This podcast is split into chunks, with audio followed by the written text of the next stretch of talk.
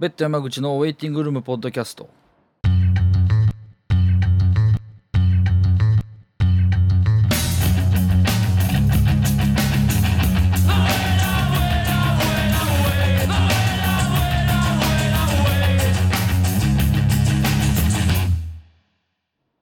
えー、ベッド山口のウェイティングルームポッドキャストです。ちょっとまあ前回の更新からまた少し間が空いてしまったんですけどもこの間、えっとまあ、ベッドでライブをやったりとかしてました、えっと、前回のポッドキャストでもちょっと紹介させてもらったんですけど18日7月18日の土曜日には、えっと、扇町のパラダイスというところでライブをやってきました。でその翌週の25日には、えっと、京都のナノでライブをやってきました。そんな感じで、えー、そうですね。一応まああのベースサポートメンバーということで活動してや大体約1年ぐらい去年の9月から1年ぐらい活動してきたんですけどもその活動が、え、この前の25日の京都のナノのライブで、ま、サポート期間終了ということで、えっと、次8月の22日に、ま、名古屋で、え、ライブをするんですけどもそこからは一応正式メンバーが戻ってくる村山が戻ってくるということで、えまあ、まさにちょっと時間はもう残された時間少ないんですけどライブまで。まあ、どこまで練習してしっかり現役感というか、えー、またしっかりと、まあ、バンドのグルーブをしっかり今の元の4人でちゃんと作ってでそのまま9月からレコーディングの方に入っていくと。いうところで、まあ、絶賛新曲あのレコーディングアルバムに入れる曲作りも絶賛して行っているようなところです。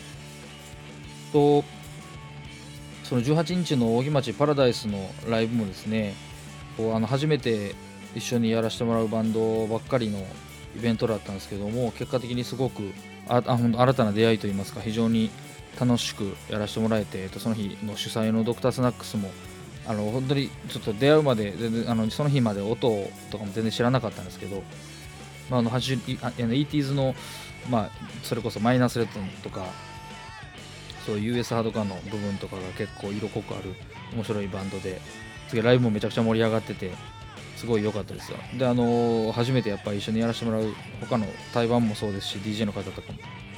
なので、まあ、お客さんもおそらく僕らのことを初めて見るという方が結構いらっしゃったのかなっていうような感じですごい、あの、やれてよかったですね。その翌週の25日の、えー、これは水中図鑑というバンドの翌発でこれも水中図鑑の皆さんとはお初にお目にかかるような形だったんですけどまあ対バンがえカードと C セットっていうところで、まあ、関西で非常に精力的に活動しているバンドが続けて出たんであのお客さんも結構来ていただいてて非常にいい感じでした。水中図鑑の皆さんはやっぱり聞くと僕らよりも年ちょっと下の世代の人たちですごい独特な音楽をまやられててですね。あのこういうまあ積極的にツアー回ってその地域のバンドブッキングして、ま、やるっていうので、まあ、結構あの非常に恐縮されてる部分はあったんですけどすごいあのこれからも仲良くできたらなと思ってるんですけど、うん、あの見ててるバンドもまあ仲いいバンドばっかやったんで結構打ち上げとかもゆっくり話したりしてあのいい感じでできました。でその、まあ、18日のライブにはもともとのメンバーの村山も見に来ててあの、まあ、引き継ぎじゃないですけどその、まあ、サポートの魚津さんから引き継ぎでまあちょっとこうちゃんと現役モードに今戻っていくっていうかいう感じで一応ライブも久しぶりに見に来てやってるんで、まあ、ぶっちゃけあのレコーディングはもう9月のシルバーウィークの頃から始まってしまうんですけど、まあ、そこまでもうね2ヶ月切って1ヶ月ちょっとしかない中で、まあ、どこまでやってくれるのかっていうのはまあ信じてるとこですけど、まあ、気合入れて残りぐっと詰めてやっていきたいなと思ってます。まあ、近況そんな感じなんですけど、今回は、えーとまあ、対談会そしてまあ新婦の紹介会ということにしてます。今回ご紹介するのは、えー、メールゴート東京八王子をまあ中心に活動しているメールゴートというバンドから、えー、ベースの岸野はじめくんにを、えー、招いて、まあ、招いてとか彼がちょうど大阪に来てるタイミングがありまして今月の頭に7月の頭にでちょっとそのタイミングで合わせて対談する形になったんですけども8月の5日にメルゴとはニューアルバム Here and There という彼らのアル、えー、新作、まあ、がっつりしたフルアルバムとしては多分2枚目ですかね、まあ、3枚目になるんですかね。まあちょっとこうミニアルバム的なものもその前にリリースしたりするんですけど、まあ、正式に全国流通する音源としては何枚目なんですかね。のアルバムがリリースされます。でそのアルバムの、まあ、宣伝なんかも兼ねながら、えー、ってきました。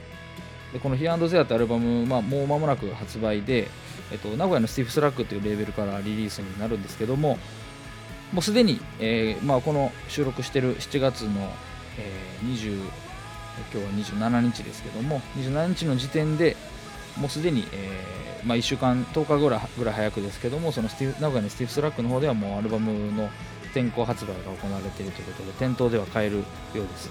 であとは malegoat の今回、まあ、ベースの岸野はじめ君と対談してるんですけども、えっと、ギターボーカルの佐藤陽介さんが八王子でセンスレスレコードっていう、まあ、レコード屋彼もやってましてそこでも、えー、先行でまあ買えるということですでにもう聴かれてる方も多いかなと思うんですけども、まあ、アルバムの曲なんかもかけたりしながら僕の思ってることとかも含めて喋ってきたんでよかったら聴いてみてもらいたいなと思います。間にちょっとまた曲も挟みますんでぜひチェックしてみてください。では対談聞いてみてください。早速始めていきたいと思うんですけど。自己紹介だけ。あ、ま、えー、っとメールゴートの岸野です。岸野はじめです。はい。まあ、今日はあの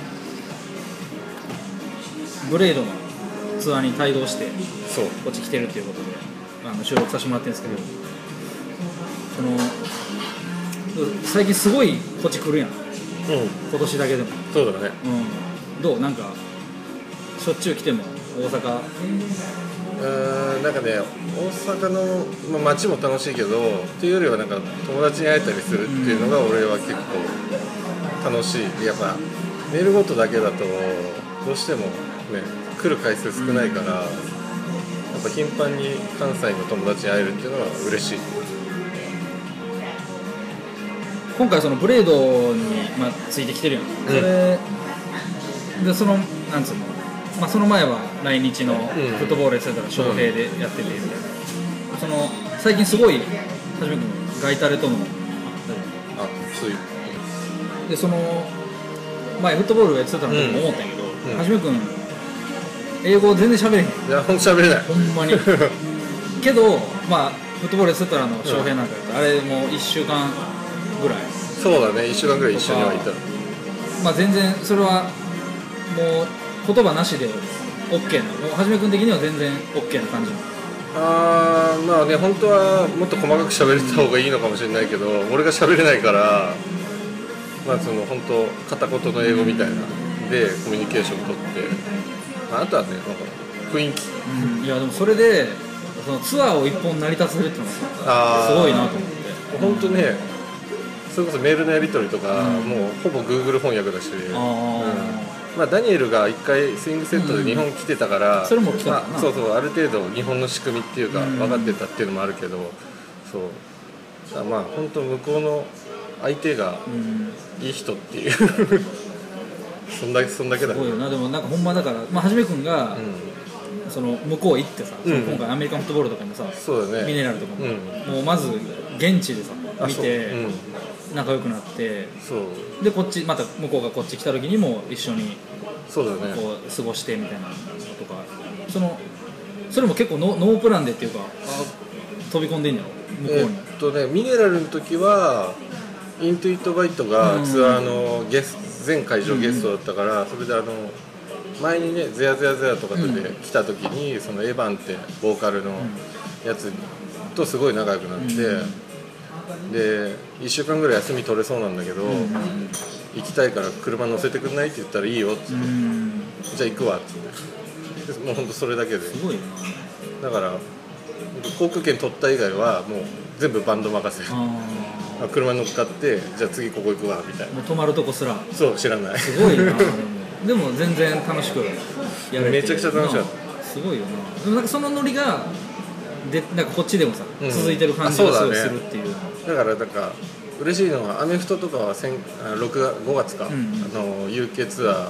それも TTNG が去年日本来た時に俺運転手やってて仲良くなって、TTNG に連絡して車乗せてくれないって、じゃあいいよって。言ってそれででアメフトはマイクはマイク知ってるし、でマネージャーのチェイスってやつがインテュイットもマネージャーだったから、その去年ミネラルのツアーアメリカのツアーもいた、あそれで結構お世話になって家泊めさせてくれたりとか。だからあんまりあのなんていうのそういうの気にしてなくて。すごいね。ほんまにだから人のつながりだけでいやそうだね。ここまでやってるっていうの。いやさそのなんかアルバムの話する前にいろいろしゃべっちゃったけど、その前はじめ君がうん。ちょうどそのハスキンに、まあはい、ハスキン B に加入するっていう話があってさ、うん。2012年ぐらいやったと思うんだけど。そうだね確かに、多分。俺の11年かな11年の終わりぐらい。12年かな。12年かな。なんかその俺それ初めて聞いたの、うん。一緒に、まあ、3カ所ジアクトとメールゴートとベッドでうんうん。ツアーした時に名古屋うん一発目かだからの打ち上げかなんかでき聞いて。あ入ることになった。そうかそうかそうかそうだそうだ。そうそうでえマジで？みたいな感じで、おすごいなとか言ってて。けどまあなんかあのファインラインズとかでうんそうだね。弾いたりしていのとかも見てたから、てまあ、そこまで別にその超絶な驚きはなかったうんうんん。だけど、でさでもその時ふっと思ったのがさ、うハスキング B 本格始動して、うん。うんまあめっちゃ忙しいや絶対と思う、うんその多分ツアーとかさ、ん。全国結構回るようなスタイルでやるんかなとかその時は思ってた。から,、だからこう他のもうそれ一本で結構そのメールゴートとか、うん。他にやってることとかもちょっとこう縮小気味になるのかなと思ったらむしろこのそれ以降のそうだね3年4年ぐらいで結構どれも活発化してるっていう。そうだね。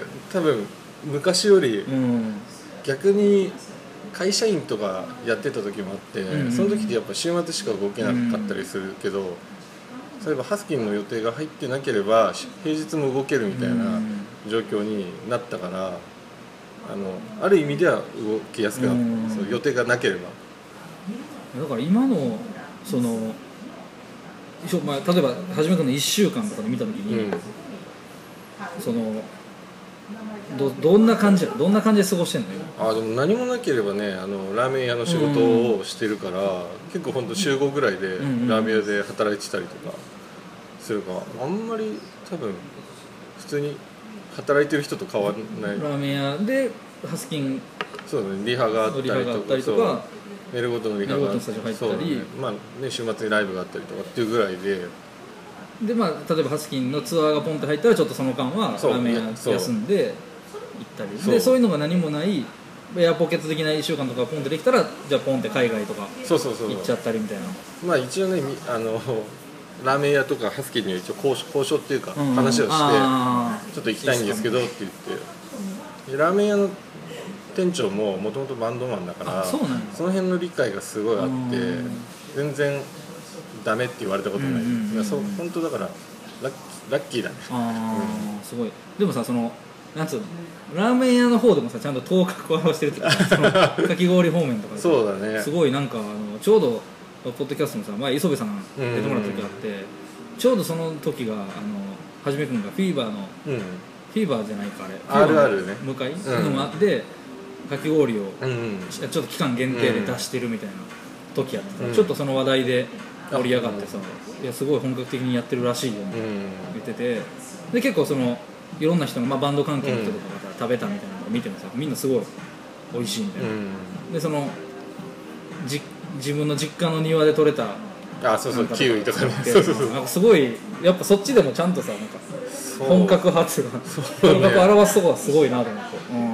まあまあもともとね好きなもんだったからかき氷もラーメンも、うんだからまあそれもラッキーで本当に常連常連までいかないけど、たまに行って食べて、うん。で店長もバンドマンだったから、うん。でその時になんか派遣の仕事してて、うん。で仕事今月全然入れなくてとか言ってたらあうちで働くみたいな。あ向こうから声かけてくれてバンドマンでラーメンもかき氷も好きな人っていないーから。確かにそのとその時点で今はさ、結構ブームとかがあって、う。ん食ってるやついるかもしれんけどその当時多分あんあんまりいないまあそうだね。好きな人マニアみたいな人はうん。全然いたけど、そのね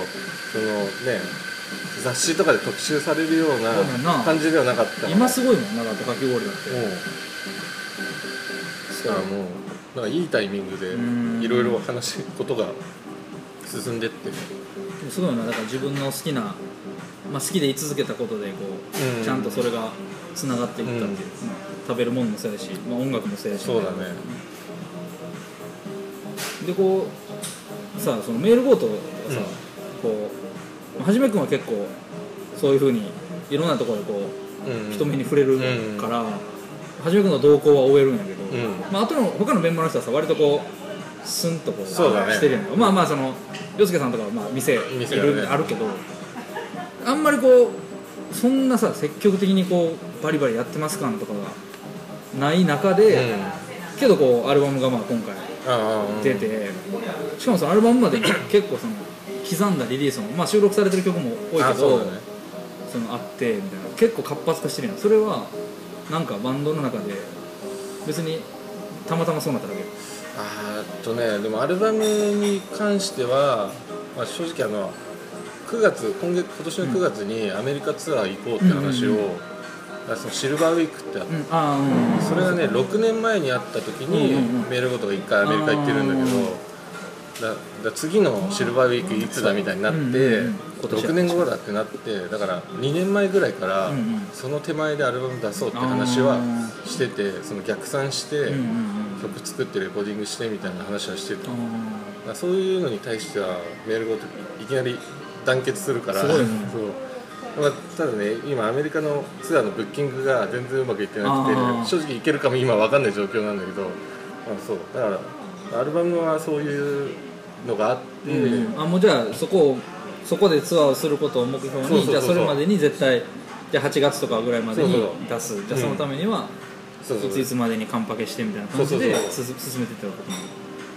スプリットとかはね出してたけど、あれも結構ノリみたいなのもあったから、うん。たまたまね何したダック・リトル・ブラザー・ダックとか,、なんか誰が言い出したのかわかんないけどその会った初めて会った時にもうスプリット出そうぜみたいなの言われたりとか、芥川のやつはあ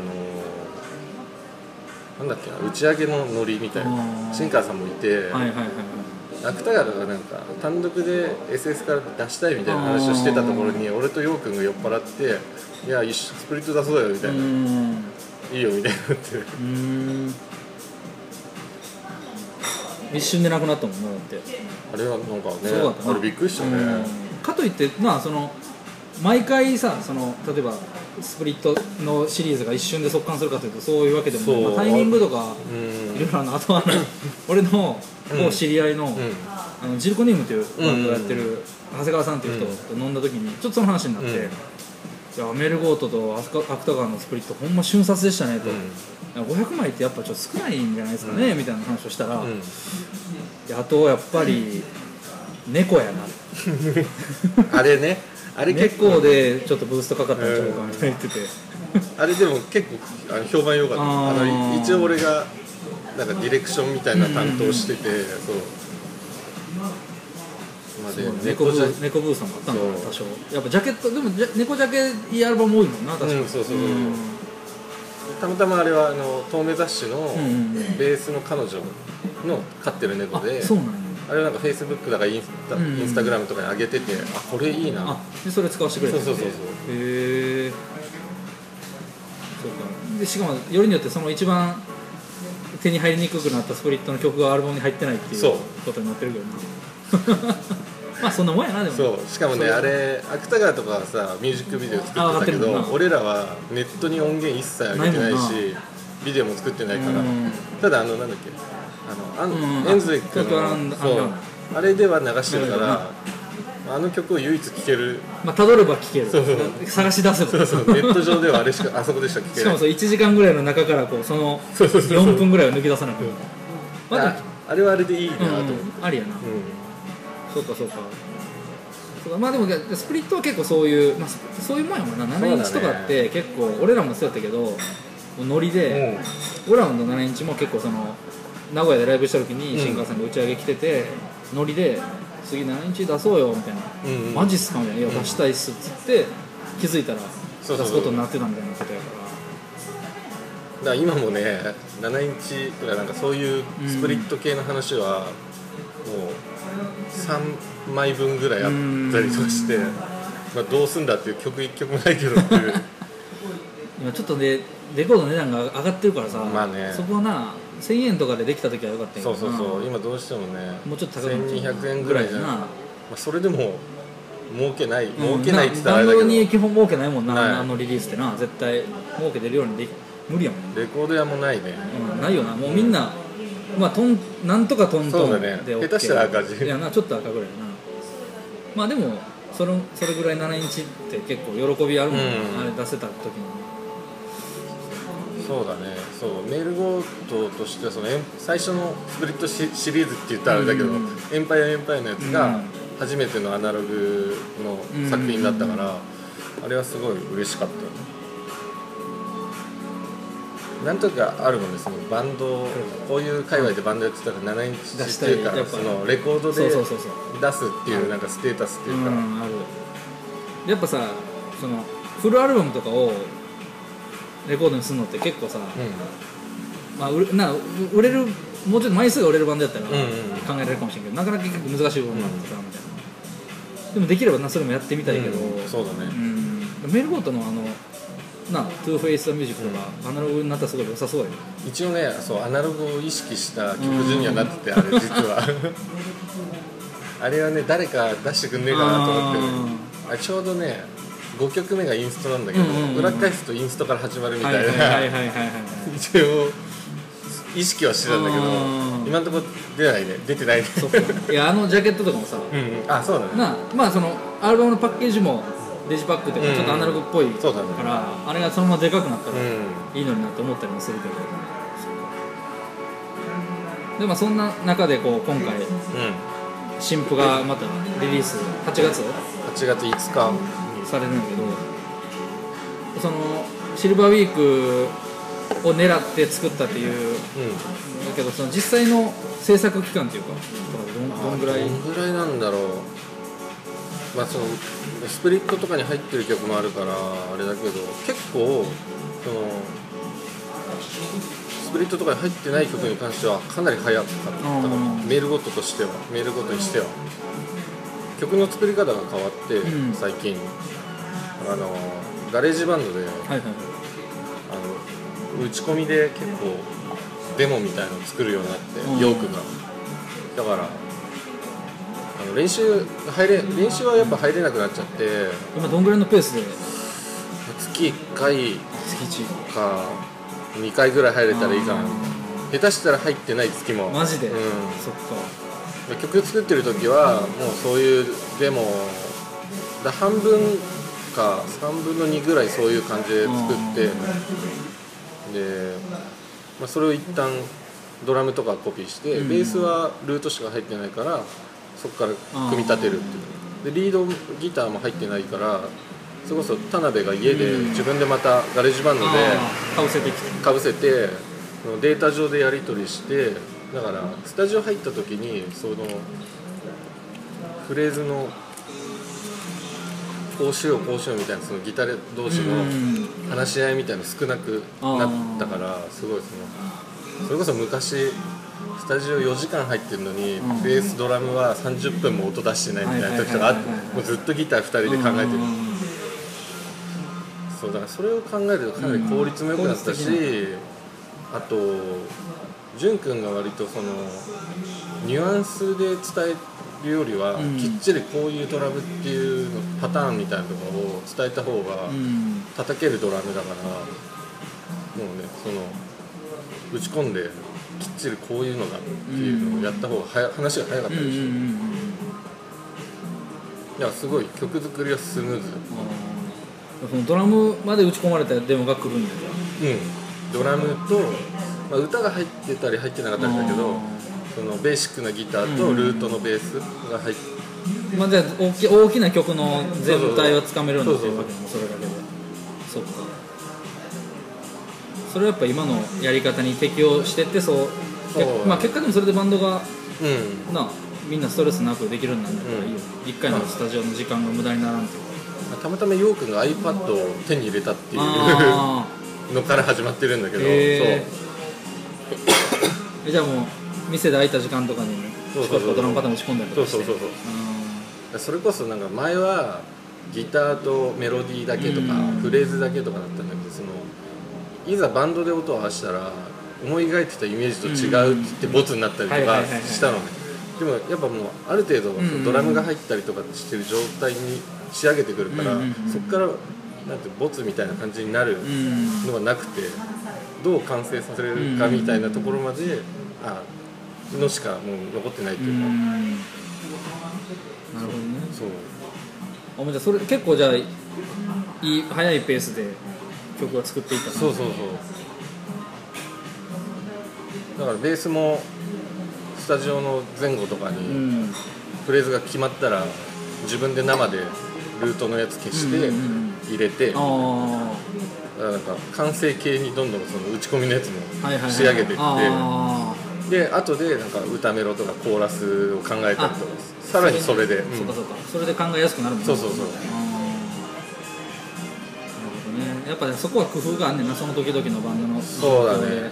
今の状況でいうともうベストかもしれない、まあ、だからただなんか前みたいにうん例えばリズム隊が思い描いてたのと違うのを叩いて、でもそっちの方がいいみたいなあなんかそういうのはうん少なくなっちゃったかもしれない。まあまあマジック的なそのまあでもそれって結構街街の形っていうかな、うんなってしまうもんな、うん降りてこうへんかったら終わりみたいな、うん俺らも結構そういうのを待つスタイルでやってたけど、やっぱり変わってきたもん、ん。うん。家である程度もう考えしてそれを落とし込むみたいな、うん。で俺らも今ベースいいひんから、うんそっか3人でそれをやって最後にベースを考うんうん。え、ある程度考えて家でちょっと入れてやうんうん。ってるから、そう。だからうん。ストレスもなくなって、うんうんうん。そのからバンドの状態としてはすげえいい,、いい感じ。だから練習みんな楽しみみたいな。で練習終わったら行けるやつはみんなで飲み行ったりとか、えー、すごいなんか仲仲良くなってる気がするね。それ面白いな、うん。ここに来てこの間だって10 10年超えしてるやろ。今年11年目に入った。とか。あこんなに長くやってると思わなかったよね。もともと友達とかじゃないしさ、うんうんうん。まあ、陽君と潤君はもう小学校の時からだけど、俺とかもこの八王子で出会ったバンドの友達というか、うん。まあ一応年上だからバンドの先輩っていうか。そっか。そう。だからもうなんていうのその地元の友達とかで組んだみたいな感じじゃないから、それこそね若かったしなんか喧嘩したりとかギクシャクしたりとかあったけど、まあみんなある程度年取って、うん。なんかあのす単純にあの楽しもうみたいなうん。感じが強くなったからかなと思う、確かにでもメールボートってその、俺その結構、まあ、最初に見たのそれこそほんまに11年前とかから見てもさ、まあ、メンバーちょっと変わったりとかするけど、まあそのノリがさどんどんそのバンドのノリがさ、いいいいグルーヴになってきてるとかなんていうのその人間的に、うん。っていうのは思う。なんかそのいい意味ですごいこう別に入り込みすぎてなくて、うんなんか結構ドライな部分もあって、うん。けどなんかまあバンドはちゃんとつ続けてるっていう、うん。なんつうのそのライブは楽しくやるしそうだね。なんかなんかそういうさそのテンションとかがすごいなんかシンパシーっていうか感じる部分もあるし。最近ライブ大変だからね。みんな飲みたいから 運転手をどうするかっつって毎回みんな酒好きな感じとかもそう好きだね。いいなと思う。それこそさリハ前に飲んでリハ後に飲んで本番中もずっと飲んでるみたいな感じだから 俺とかも最近打ち上げもうコーラとか打ち上げでもう飲めなくなっちゃったり。してライブの時にピークが来てるんだよ。来てる来てる。本番中になんかそすごいなんかなその日本のバンドっぽくない部分というかそういうさその、まあやまあ、やってる音楽も別にそのストイックなとかじゃないから、うん。余計にそうなのかもしれない結構そのフリフリーに楽しくそうだね。やって、まあ、ガツッと盛り上がってみたいなところがすごいいいまあだんだんこう年取るにつれて、うん。その部分がすごい出てきてるの。なんか俺らもすごいそういうノリは結構あるし、うん。そううれ楽しいなと、うん。うんはい、えーちょっと前半部聞いてもらいました。まあ、あのバンドのこととかレコーディングについてみたいなことをちょっと前半話してるんですけど、ここで、えー早速そのアルバムの「ハヒアンドゼア」から1曲聴いてもらいたいなと思います。にあのスティーブ・スラレーベルのスティーブ・ストラックの、えーサウンドクラウドとかでは視聴できるようになってる曲なんですけどもこのアルバムの2曲目に位置してる曲ですね、えー結構まあキャッチーであのアルバムの中でも非常に聴きやすいこうフックのある曲かなと思うんで、えー聴いてもらえたらなと思います、えーメルゴトで In the Small Hours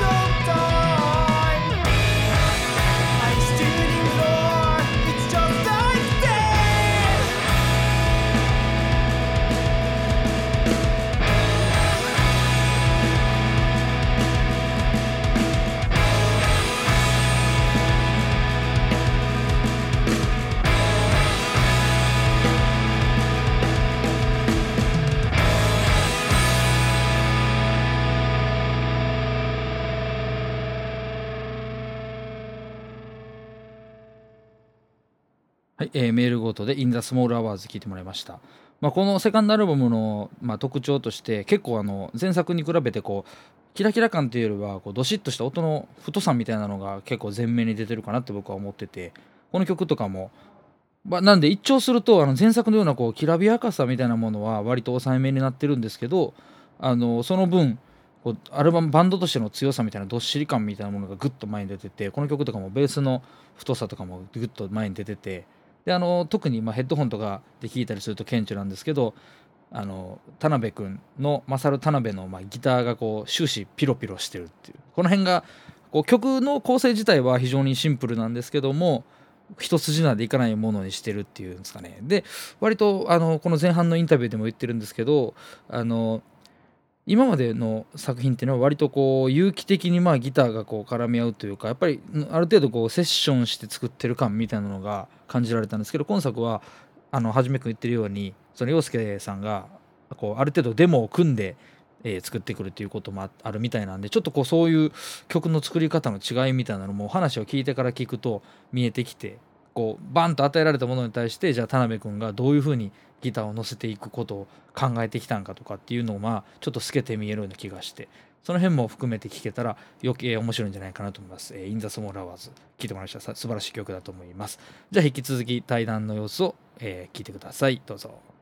そうだねだいつだかのライブで、まあ、酒を飲む時間がなかった本番までに、でなんかちょっとなんか酔っ払いきれないタイミングでライブしちゃったらやっぱダメだなとか言って。もっと飲まなきゃダメだなとか言って。楽しくねえとかまあそういう感じ。まあでも片やな。例えばはじめ君で言ったらそのハスキング B はまた違うわけやんか、当然。そうだね。もうちょい、まあ、きっちりしてるっていうでもかハスキンでもベロベロの時あるけど。あお酒を飲んでもいいの、うへん。飲んでもいいのかわかんないけど。飲んでる。え俺なんかハスキーはそういう取り決めがあるのかなと思って。いやライブ前にあんま飲まんようにしてる。俺だけだけどね飲むの。みんな飲まない。飲まないね、まあ、飲むの好きな人たちうんだけど、うんそう。俺はなんかね酒飲まないともうライブの仕方がよく分かんなくなって。飲まない時もあるけど、うん。やっぱハスキンだと1時間やったりする時はあるけど、そうなると結構体力持たなかったりとか、うんうんうんうん。そうやなワンマンとかで曲数いっぱいややるもんな。うんまあでも基本的にあのハスキンでも軽く飲んでたりとか、うん。でもそのハスキン入って、うん。でこうなんか例えばバンドやる上で例えばでメールごとになんかフィードバックされる部分とかある？別に。ああどうだろうな。やり方全然違うわけやん当然。違ううん。けどなまあでもいろんな環境でライブできてたりとかうん。いろんな人と知り合ってるっていうのはまあ結果的にメールごとにつながってたりするのかなと。うん。そのねこの間あのフレークのダワさんの招聘ツアーあのヤングスタチューズうんうんうん。あれもメールゴートを扱ってくれてはいたけど、んそのメールゴートの人っていうよりはハスキーの人としてダワさんと知り合ったりしてて、その流れで出たりしてるからなんかそういうのがあるかもしれない、ハスキンによって知り合った人とまたメールごとの方も知ってもらうみたいな。そうそうそう。そのなんかコミュニケーションのきっかけというか、うんハスキーのお客さんが見に来てくれたりもするし。あるんややっぱそういうのが、ん。でこの間フットボールの時も、うんうん結構ハスキーのお客さんが来てくれて、あのツイッターとかで告知してるの見て、うんうんうんそのフットボールとか知らないけど、うん。ちょっとその俺がやってる感じを、あの見に来てくれてたりとかしてすごいそういうのがありがたいな、そっかそれあったらいいよな、うん。そうなんだそのなあハスキンのお客さんのその感じとかさだから最近はさそうやって、うん。まあ、俺らも呼んでくれたやん、うん。ハスキンの方にも、とかもあるやん馬長とかさそうだね。いなバンドとかもあって。なあ、まあ、な俺らの世代はハスキング好きな人多いからそうだね、まあ、そうだよね、まあ俺もそうだったし、うん、うんいやだからなんか逆に言うと今さその俺ら世代が結構しっかりバンドやれてて、うんそのでハスキーも復活してで俺が入ったことによってこうつながるじゃん、うんうんでそれがまたいいうんうんうん。関係でライブとかやったりとかしたらね面白いだろうな、うん。やっぱハスキーもねやっぱこう止まってた時期もあるしさ。それこそそのハスキーの同世代の人たちとだけやってても面白くないだろうし、そうやな。今やり始めてるな。ハスキングビーって当時からやっぱ幅の広い交友関係があったから、やっぱそういうのってあのバンドの魅力だと思うし、うん。でそれにね俺とかあのダゼとかが入っ、あの若い一世代若いやつが入ってまた今その20代、ん30代前半ぐらいやってるバンドとこうまた一緒にややるっていうのがねこのいいなんていうのパワーになるっていうか。すごい面白い。そこだからほんまこの特にこの12年ぐらいでさすごいそういう部分がうん。出てきたなと思って。なんかはじめくんも多分ハスキンとかにも馴染んできて、うんまあ、ダゼ君も含めてさ、うん。なんか今のよハスキンの4人の感じがちゃんとこう板についてきて、で今の4人やからできるそういうなそうだね。活動みたいなのもちょっと見えてきてっていうのはなんかめっちゃ俺ら的にもすごいそそれで一緒にできたりとかもあったからうん。めっちゃ嬉しいし多分なそうじゃなかったら一緒にすることなんてもしかしたらなかったかもしれないし、そうだからその辺を結構自由にやらせてくれるっていうか、うん。あのこっちのメンバーの意見を尊重してくれたりするから、うんうんうんすごい楽しくできてる。じゃあもう今は結構充実してる感じじゃないそうだね。なんか足り足りひんまだ足りこれが足りひんっていうものはなんか。あー。個人も的もっとこうしたいとか。あー個人的にはまあもうちょっとね、まあ、ハスキーはフットワーク軽くできるからあれだけど、メールごともうちょっと、まあ、今年はかなりやってるけど、平日とかもあの仕事してるメンバーにちょっとリハなしで、うんうんうん仕事終わりで来てもらってとかって。でなんかその結構その例えば海外とかも友達がいたりしてその例えばツアー行こうと思えば全然ツアー行けるうん。状況があるけどちょっとできないもどかしさに、うん。こっちのね仕事とかの都合、うんうんうんそれはちょっとあるかな。なんかそこはね、まあ、難しいからね、ん。まあ、バランス取んないとだけど、うん。そうそのできる状況そのなんてそのバンドとしてはできる状況だけど、こうそういう仕事のあれでなんか、ね普通に海外ツアー行こうっつっても行けなかったりするじゃん。その当てもなければ。そうそうそもそもな無理なバンドの方が多いよなただあ当てが今ある状況だから、できたらいいなっていうそうそうできひんのもったいないそうそうこのこのタイミングでな。そうそうそうそう。そういうのぐらいかな。それ以外は、まあ、あとはねあの変な集客とかがあ伴ってきたらなんていうの自由に企画できたりとか。うんそうやな。その辺はね、まあみんな考えてることだと思うけど、えでもお客さんとかさどう？やっぱ増え増えてる？いやーだから最近はなんかそのねそのあのなんて言うんだろう。外人の来日とか、そういうのに出たりとかさするパターンが多くなってるから、あの単純粋なメールゴートを見に来てる人がどのくらいいるかっていうのは俺は分かんないね正直。そんな多くないと思うよ。あ そうなんかなメールゴートは人気ねえなってメメンバーで言ってるからね。あマジで？うん。俺まあそれ俺俺もさそのメールゴートを別にライブをしょな頻繁に見てるわけじゃないけど、うん。なんか俺の感実感としては、うんまあごまあ、例えば5年前とかと比べたら、うん。全然状況良くない。ああまあそうかもね。そうだね。なんか単独だったら来ないんじゃねえかなってあいうー。気はすあまあそれるけどそれはあるな、ね。俺らもほんまそれはそう。合わせ技で。そうそうそうそうそう。な例えば、まあ、このバンドこのバンド俺らでうん。3バンドとかやったら、うん。来る。うん。けどそれぞれが1バンドでやると、うん。ちょっと減っちゃう。そうそうそうそう、うその辺がね、うん。あのもうちょっといい感じにできたら、うん。あのすごい理想的っていうか、まあ、でもなリリースもこうやってコンスタントに結果的にしてっうんていうのはやっぱ大事やんなとかそう思ったら。さそうだね。どこで入り口になるか分からへんもんね、うん。今回のそのアルバムとかも、まあ、結構聴かせてもらってそのなんつうのちょっとこうさまあ渋いっていうと違うかもしれんけど、うん。なんかこうそういう地に足ついてんなって思った。うん、なんかそのなんつうのこう結構まあどしっとしてて、うん。全体の質感としてさ、うん。なんかあんまりこう前前作が、まあ、あえ比べると、うん。結構前のアルバムはさ割とこうキラキラしてやっぱ雰囲気があってすごいこうキャッチーでさ、特に前半バーってキャッチーで、うん。みたいな。でもあっという間に終わるみたいな感じだけど、うん。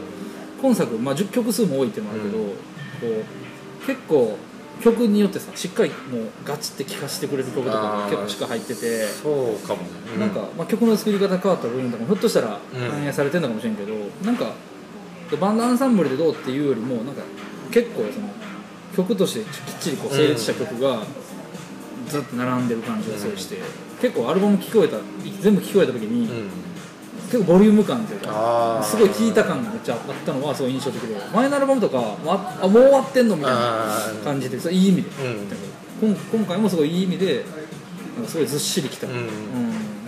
多分あの今前のやつは寄せ集めっていうか、うん。とりあえずある曲をアルバムとしてうん。収録しましたみたいな感じだったんだけど今回あのちゃんとアルバム作るってそれこそあの7曲目にゆっくりめの曲があったんだけど、あるんだけどそれとかは7曲目っぽい曲を作るみたいな一応なんかイメージで、だからもうアルバムを作る前提で曲曲作りしてたりするところもあるからかなっていう。うん。のあとねそうだね。あの昔ほどギターとかもあのああいうピロピロした感じとかを出さなくん。なんかもうし割とこうシンプルにそれこそヨウくんとかはほとんどコード弾きだけとか。うんうんうんだからまあそう曲自体もシンプルになってるっていうのもあるかもしれないしちゃんとそのアルバムで考えて作ったっていうのもあるかもしれない。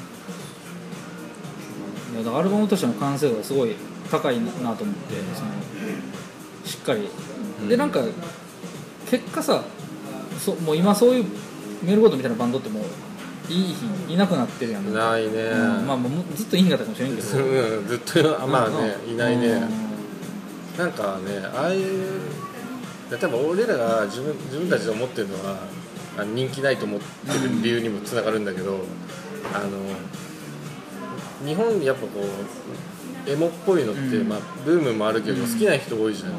だけどあの日本人がやるエモってあのビューティフルっぽいうん感じかちょっと激っぽい感じになって、その中間のなんかポップで、うんなんかああいうなんかなんていうのノリのいい感じっていうか、があんまりいないよね、はいはい。そうそういうのもあるのかなと、う。んまあ、日本人のそういう性格とかうんもあるのかもしれないけど、そうなん。か多分その人間性の部分とかさ、うん。そのいい意味でのなんつうのかな入れ入れ込みすぎひんというか、うん。適当さみたいなうん。ところが多分その独特な感じにつながってるのかなと俺は思思ってて、うん。それは俺好きなポイントなんだけど、うん。そうなんか根詰めすぎてないっていうか。あそうだね、うん。聞いてても。それを感じる。いやもう確かになんかその結婚して子供いる人もいるし、うん。まあ、今月結婚する人もいたりとかして、なんかそのあんまりプライベートに影響が出過ぎないようにっていうのかいろいろ考えてたりして、そのバランスっていうか、そういうのもあるかもね。もうあのメンバーがちょっと無理って言ってんだったらもう無理だねみたいな、うん。結構潔く諦めるっていうところとかもあるし、うん。あんまり変な意味変な意味っていうかなんかそのストイックになりすぎないっていう、うん。そうやな。それってさそのどうなん？例えば八王子まあ八王子をさ、一応まあホームうん。っていう形でやっててその八王子の土地性みたいなものとかって何かあったりするの？ああ八王子まあだから割と内向きな人が多いのかな。内向きっていうかこの外に向かう人よりこのまとまる人八王子とかでまとまる人の方が多いかなっていうイメージはあるかな、うん。だだからそのメールごと始めた時もなんか八王子以外ではライブやんないんですよねみたいなとかなんかあなんか、うん、企画に呼びづらいとか,、いなんかそういう結構そのこもってるじゃないけどっていうイメージが結構ずっとあったみたいで。俺もだって最初そう聞かされたのでしょ？メールゴー初めて見た時は、まあ、うん。八王子の八スタでさ、うんですごいいいバンドいるなみたいな話になって、誰から言われたか忘れたけど、うん。であメールゴートとか京都とかうん。呼んでみたいよなみたいな話をなんか誰かにしたら、なんかメールゴートは八王子よくて都内ぐらいでしかライブしないバンドなんですよみたいなこと言われて、でもずっと確かにでもこっち来ることなかったやん関西とかああれはねでもね単純に友達がいなかったから。いや本当そうだよ。まあそう後々ねベッドとかさ、知り合ってさ、あのね、呼んでもらったり呼んだりみたいなのはあるけど、そう。だから結局その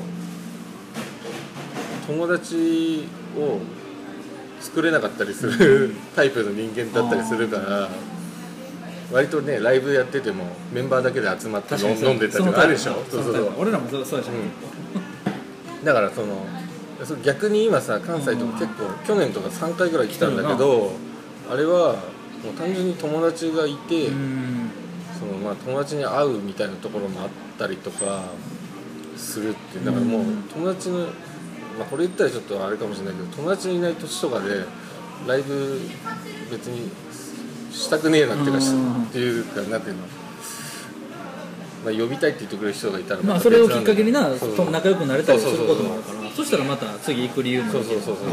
昨日京都グレイドの前座があのホリオで、うん。でホリオにあホリオまあもともとはあの話もすげえ戻っちゃうんだけどあの2年ぐらい前からお互いにアルバムをそろそろ作るみたいな話をしてて、でじゃあダブルレコ発で透明版ツーマンとかやろうよみたいな話をしてた。ので俺らは順調に作ったんだけど、うんホリオはまさかのプリプロも入ってないみたいな 状況だったんだけどでもメールごとメンバーと話してあのそういう話もしてたからツアーには出てもらいたい。っうんうんうんていう話になって一応連絡はしてたんだけど、うんうん。まあ、やっぱ直接会ってさの方が俺俺は好きだから、うんうんうん昨日行ってもう無理くりあれ大丈夫っつってもうツイッター書いちゃうよっつって、ツイッター書いたらもう出ないといけないからねって言ってもう強引におるよまあ全箇所出れるか分かんないけど、うん。まあとりあえずもう1箇所ぐらいはもう確実に出てもらう。川でには絶対そうそうそう。っていうね。あの無理くりやってきて、うん。そうでもそういうのもやっぱこう会って話うんうんうんすとやっぱ違うから、確かに。そのレコ発とかもさ、結構やんの？いやもうもう東東名阪というか京都だけど、うん。京都と名古屋と一応東京だけでうん。うん。完結させようかなって、なるほど。やっぱちょっとねあの長々やると俺ら週末しかできないし、うん。それこそ毎週末できるわけでもないからその間延びしていくじゃない。だからそれもどうかなっていう、うんうんだからリリースツアーとしてはそれだけでもある程度詰めて、そうしようかなと思って。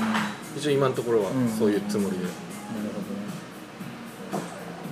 まだ京都、まあ、まだか解禁してへんけど、まそう。あ、京都はうん。やると、そう。うん。そう。これ別に言っていいでしょ。やいや全然いいよ。ベッド企画でそうそうそうなんかボールフェスタの真裏でやる。そうそうそう。もうこれで日にちも大体分そうわかかってる。る。ボールフェスタの真裏でやるのが俺ら3年連続ぐらいあ本当に、うん。だからそういう運命なんじゃない？そう。で3年前は空。3年前そう。2年前か。空のラストツアーの京都もうんボールフェスタ真裏で。あそうなんだ。そうで去年もモールスとシッコーブレコーダーうんうんうん。スリーマンあえて。まああえてじゃないねんけど、うんまあ、たまたまぶつけて。けどまあ空の時とかすごいあのボールフェスしかもその時さボールフェスタにシネマスタッフ出た時うんあそうなんだででもなんか時間的にさなんかうまくシネマ見てうん来れるみたいな感じだったかな、ですごい両方空とシネマ好きな人多いから、あのは。しごしてくれてなんかイベント全然関係ないから、うん。はしごしてくれたからどうとかなんかないねんけど、うん。結構来てくれた。そういういい結果もあったりする。のそうそう。だから今回も期待、うん。まあ、バンド数少なめでねそうだね。もうあのがっつりやるっていう。もそうだね。うこのぐらいの年になってくると見る方も見る方もね辛くなやってくる。3バンドぐらいまでが見やすくなってくるからそう。それも楽しみやねねベッドと一緒にやるのも久しぶりだし。久しぶりやな。うん。ほんまに久しぶりどんぐらいそれこそあれの時かな。ジアクトと。ねかもしれない、うん、いあのあそっかそうだねメールボートはそっか。かも。俺はね個人的にハスキーとかでやってるけど。そうそうそう。そうやね一緒にやるのは意外になくて、うん。俺もさそのはじめくんは結構連絡取るし、うん。田辺君も T シャツとかなんかで連絡取るから。なんかあん結構そんな会ってない感が、うん。田辺君もライブに来てくれたりとか金沢来てくれたりとか謎にあそうそうそうあったから京都遊びに来てたりとか、うん。まあ会ってないけどさ、うんうん。そんなんとかもあるから。意外と久しぶり感がないけど、う対バンは久しぶり。んそうかね。うん。そう数少ないうちのバンドのメンバーがうん。T シャツを持ってるバンドやからな。俺以外のメンバーがあメールボートの T シャツ。全員持ってんのかなああそう。うん珍しい。ね珍しい。ほとんどバンドっていうか買わへんから。ね。まあアルバム出してうん。で、まあ、まあアメリカ行けたら。うまくいけばアメリカツアーして、で日本でもレコ発バッてやって、まあ、年内はまたそんな感じで。そう。このアルバム、まあ、まださアルバムすら出てない状態やからあれだけど、うん。もうこれ出すことでこうなってほしいとか次もっとこういうことしたいとか。あなんかあもうすでに見えてる部分。まあなんかねあの今回のアルバムで結構その今の、まあ、あれあのアルバム結構もうエモっぽいのとかを意識し意識してたのか分かんないけど割と分かりやすくエモ,、うん。エモな感じじゃん。だからそれはね一回もう満足したみたいでうん。陽君的には。次はちょっとまた違う、まうんたその音楽的に違う感じにはしたいって言っててちょっと変わるかもしれない。うんあとそうまあさっき言ってたようにもうちょっとねこう広がってくれるといいなとはうん。やっぱこうミネラルとかブレードとか、ん。まあ、アメフトもそうだったけど、最近そういう、ね、リアルタイムのエモバンドとかうん再結成して来日して、やっぱ人とか来てるの見ると、ん。普段この人たちどこいるんだろうみたいな思う時があって、まあ、もちろんね日本のバンドとアメリカのバンドは違うけど、うん。それこそ俺ら世代とかもっと若そうなお客さんとかいっぱいいるから、なんかそういうのは聞いてる人がいないわけじゃないっていう状況で、うん。やっぱこう現行の日本のそういうバンドとしてはなんかこうねライブハウスとかに足を運んでもらえたら嬉しいなっていう。でそこからまたね広がるしね。うん。アメリカンフットボールでさ1000人以上入入るわけそうよそうそうそう。東京でスパッとさそうそう。なあそれでまあ現現同時進行とか現在進行形でやって日本のバンドのクオリティのしっかり高いさうバンドの企画に100人入らないってん、いうのが普通。うん、まあそうだになってるね現状があるもんな。それがねちょっとでもうん。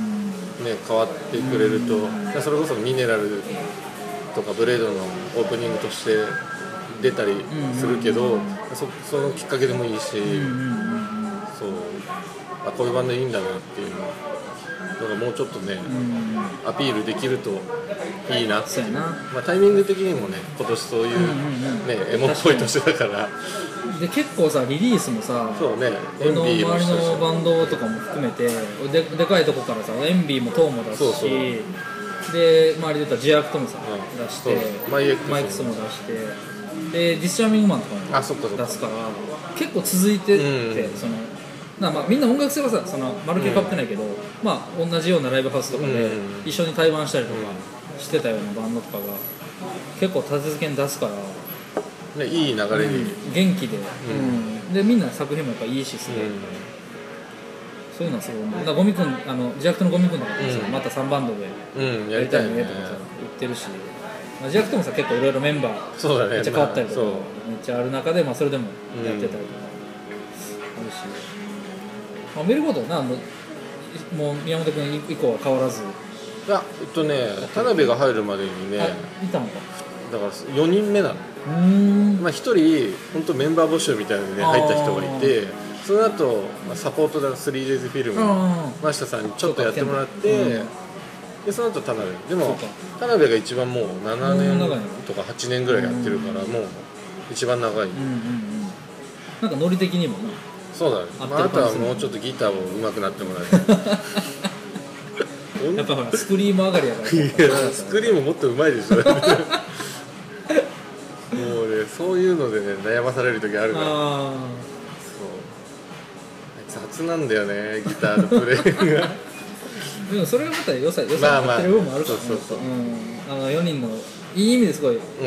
それぞれの方向向いてる感じとか、それでこうガーンって上がるみたいなのがあるから、俺はなんかすごいメールゴートはライブ見るのすごい楽しみだからいつも、ああ、うん、毎回違うし、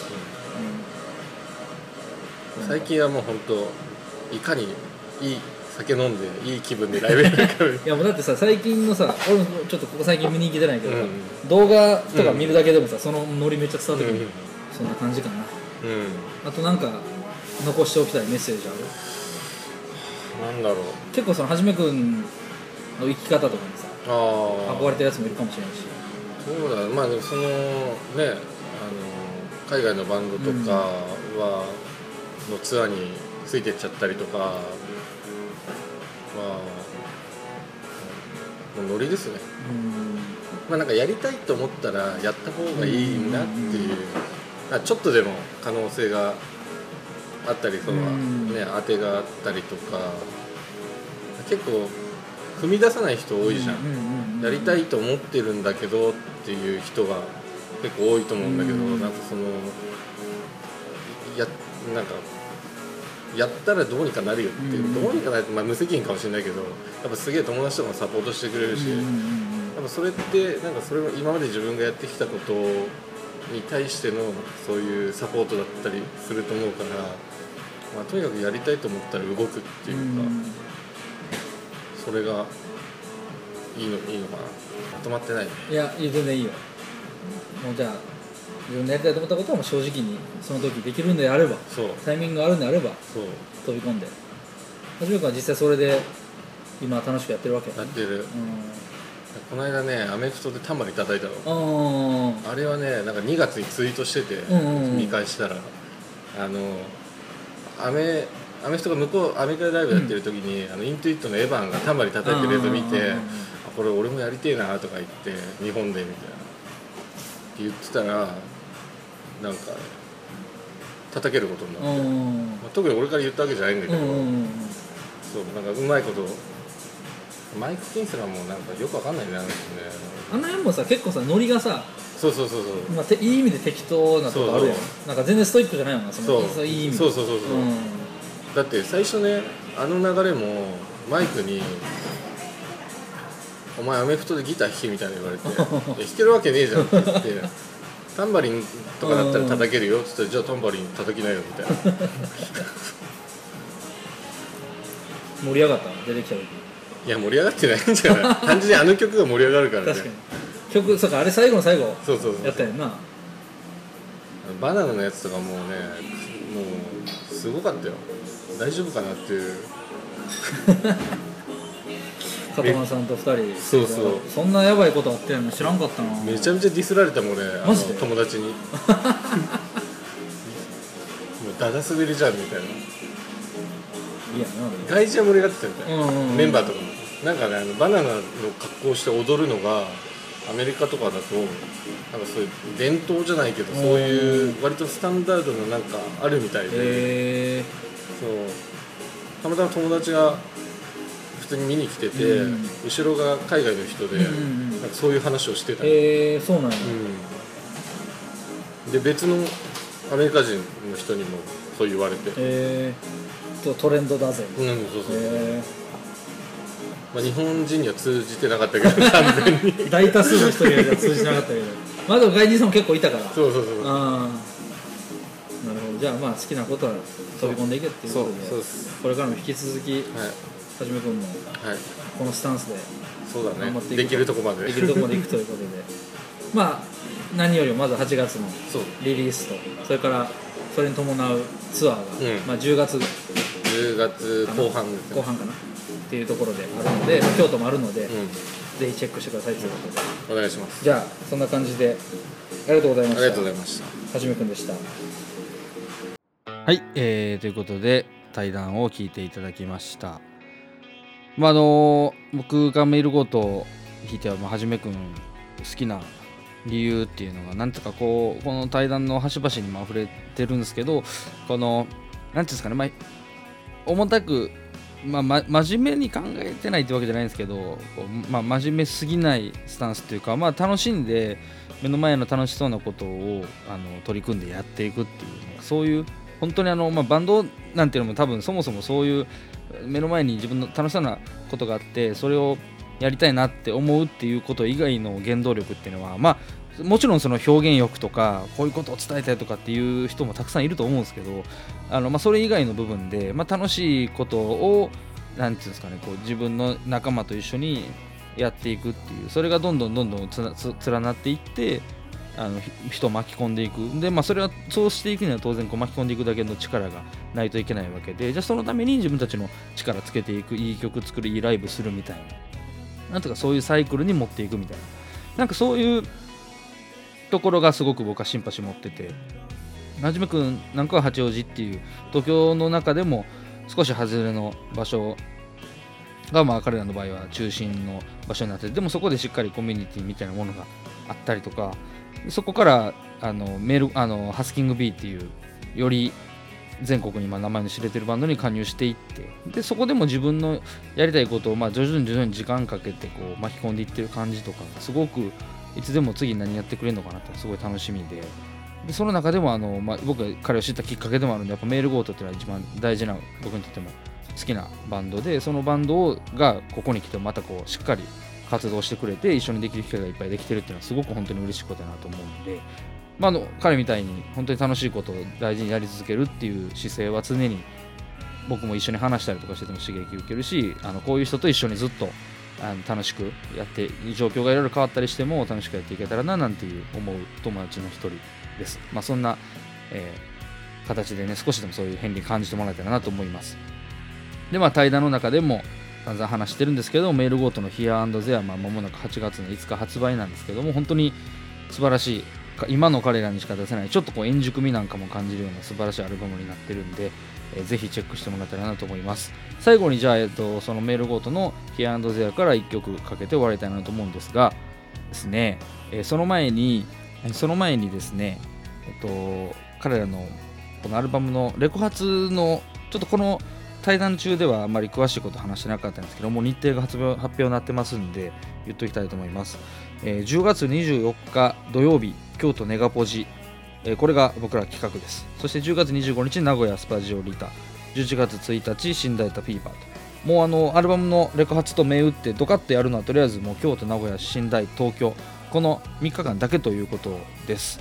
京都は10月24日の土曜日京都ネガポジっていう箱で、まあ、僕ら昔よく企画してたとこなんですけど久しぶりにやることになってまして別途企画でやらせてもらいます、えー対バンは、えー後ほどアナウンスさせてもらいます。3つかひょっとしたら4つになるかもわかんないですけど一応スリーマンとかでやろうかなと思ってるとこなんでこの日はまあ京都はご存知の方いらっしゃるかもわからないんですけどボロフェスタというイベントが思いっきり真裏でやってる日ですがまああのボロフェスタ9時ぐらいまでなんであの丸まあもろもろ丸かぶりじゃないですけど、えー一応まあその真裏でボロフェスタからの会場からもほど近い京都ネガポジでやることになりました。まああの非常にいい雰囲気の箱で僕らも久しぶりやるんですけどまあがっつりとメルゴートは酔っ払うと思いますが、えーレコ発非常に盛り上がると思いますんでぜひまた詳細等々は追い追ってアップしていくと思うんですがとりあえず日程と、えー場所だけチェックしてもらって、まあ、京都名古屋でね10月の秋口の、えー連戦するもよしあのまとめてね見に行くのもいいんかなと思うんでぜひチェックしてもらえたらなと思います、えーそれでは、えーアルバム「Here and There」からもう1曲かけたいと思いますえー9曲目のにクレジットされている、えーとブラインディングソングという曲ですね。これあの僕がこのアルバム一聴してずっと通して聴いていった時にまさにこう曲の中でのあのアルバムの通しての中での起伏がすごくあるなっていうアルバムとして完成度高いなと思ったんですけどそれは多分9曲目にこういう聴き応えのある曲が入ってるかなとドラマチックな曲が入ってるかなかなと思うんですけどまあライブでやってくれたらすげえ盛り上がるかなと思います。まあやるかわからないですけどえアルバムの中でも特に僕は大好きな曲です。えー聴いてください。じゃあこの曲を聞きながら今回は、え終わりということにしたいと思います。ベテランのうちのウェイティングルームポッドキャストでした。ありがとうございました。それでは聞いてください。メールゴートでブラインディングソング。